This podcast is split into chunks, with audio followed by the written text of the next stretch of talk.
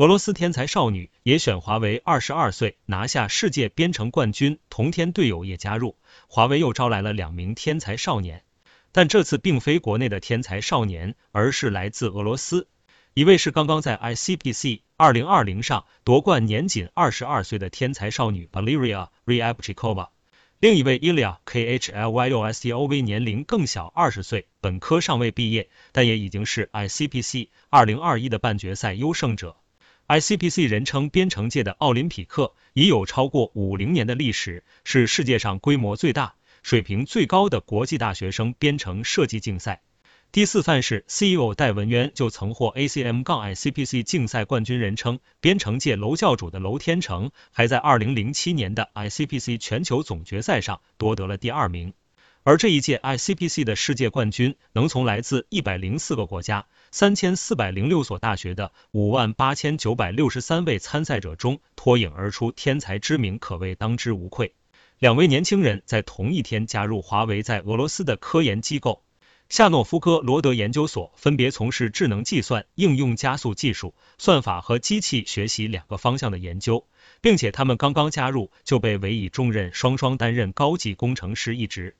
在接受采访时，Valeria Ryabchikova 下称瓦莱里亚，华为官方译名，笑着说道：“在大学时我就考虑过加入华为，自大学开始的华为渊源，就像这位世界冠军说的一样，他与华为的渊源要从大学说起。”二零一七年，瓦莱里亚进入夏诺夫哥罗德大学就读。这是一所一九一七年建立的高校，全名罗巴切夫斯基夏诺夫格罗德国家优秀科研国立大学，是前苏联第一所国立大学，校名源自俄罗斯著名的数学家尼古拉罗巴切夫斯基。大学中的瓦莱里亚似乎和普通的大学生一样，发发自拍晒晒猫，偶尔还因为科目太难而在个人账号上吐槽。不过，瓦莱里亚一直保留着他从小的兴趣编程和数学，不仅加入了学校的信息科学、数学、机械研究所，还积极参加各类编程竞赛。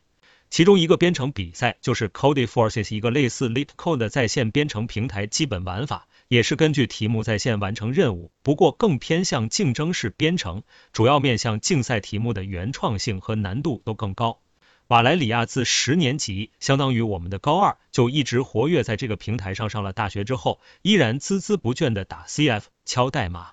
做任务。到二零二零年时，他已经累计完成了近两千项任务，得分超过两千一百分。就在这一年，一个名为 PTZCAMP PEDROZAVODSK Programming Camel 的夏令营宣布启动，这引起了瓦莱里亚的注意。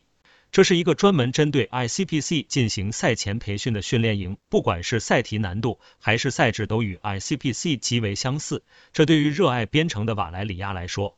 无疑是一个提前为顶尖的国际编程比赛积攒经验的好机会。于是他便报名参加了第三十八届的 PTZCAMP，最终以高分夺冠。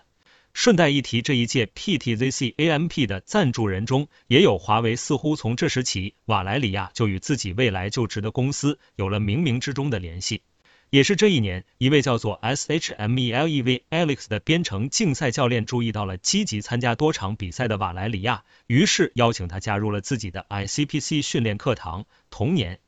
第四十四届 ICBC 启动，身经百战的瓦莱里亚便与另外两位校友组成三人小队，在教练 SHMELEV Alexi 的带领下，走向了这场属于他们的奥林匹克。不过，比赛还尚未完全开展，便因为疫情的爆发，从二零二零年延期到了二零二一年。而在二零二一年的八月份，团队教练 SHMELEV Alexi 正式成为了华为夏诺夫哥罗德研究所的一名高级工程师。在工作之余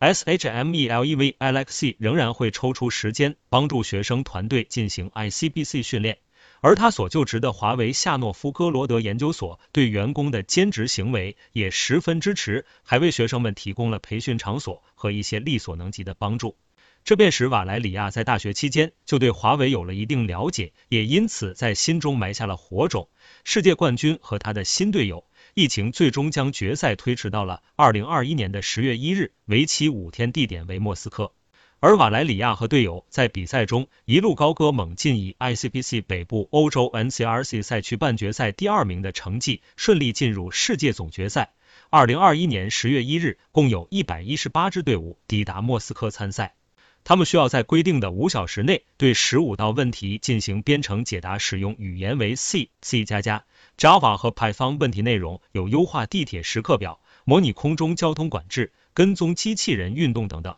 最终结果由计算机评分，在规定时间内正确答出最多问题的团队获胜。瓦莱里亚和队友最先解出其中两道选题。最终成功解出十二道赛题，是场中解题数最多的队伍，也因此捧回了 ICPC 冠军奖杯。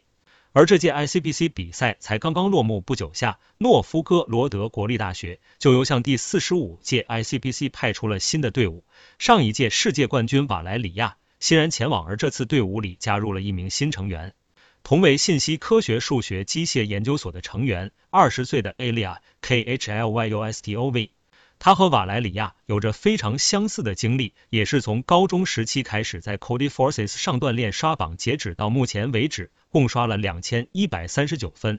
现在这支新队伍已闯过第四十五届 ICBC 欧亚北部区域 Northern Eurasia Region 半决赛，正向着今年十一月即将在孟加拉举办的世界总决赛进发。而在二零二一年十二月二十一日时，曾经的世界冠军和他的新队友。就已被华为一齐收入囊中。在被问到加入华为的原因之时，两人给出了相似的理由。瓦莱里亚这样表示：有很多聪明人在这里工作，并持续推动科学和技术的进步。因此，在华为，我可以将自己掌握的知识充分应用在工作里。伊利亚 K H L Y U S D O 为则认为，在华为这样的大公司工作将有机会影响科技发展的进程，并且这位二十岁的年轻人还直言不讳的补充了加入华为的另一个理由。我曾经以为华为只是一个 IT 公司，最近才了解到它还有很多研究所，这对我来说非常有吸引力。俄罗斯华为第三大海外研发中心。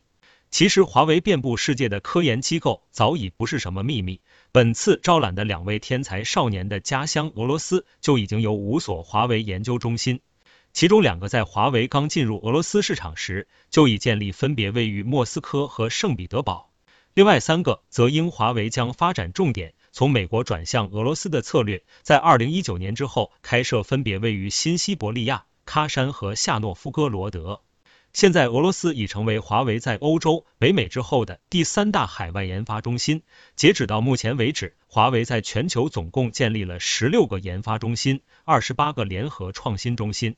除了上述的俄罗斯之外，法国有六所最近成立的一家，是二零二零年十月正式挂牌的华为拉格朗日研发中心，主攻数学和计算基础领域的研究。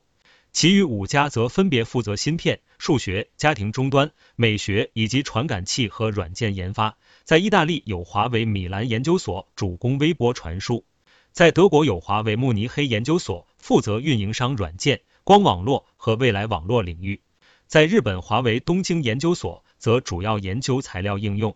而纵览全球，华为不仅四处开设科研机构，也四处网罗顶尖人才为其所用。曾被任正非亲自授予特别奖项的土耳其科学家 Erdal Erikan，他在二零零八年提出的 Polar Code 极化码，后来成为了华为五 G 的核心技术之一。而在去年，华为还陆续拿下了四位菲尔兹奖得主，并与他们开启合作，他们的研究方向涵盖了数论、代数几何、偏微分方程等等基础数学领域，还有此前闻名国内话题度拉满的天才少年计划。其实，华为这种高薪狂揽天才和顶尖科学家的行为，在带来热度的同时，也招致了不少非议。但任正非在华为去年的优秀人才高鼻子汇报上，却仍然表示要关注高鼻子人才的获取，给予海外研究所更多的预算。除此之外，他也提到要主动拥抱不同国别、不同种族的优秀人才，加强对跨专业、交叉学科人才的获取与使用，不断提升创新能力。这也正如在华为开启研究生涯新篇章的菲尔兹奖得主洛朗拉福格所说，华为有许多人是基于十年或二十年的远景来思考问题的，这一点难能可贵。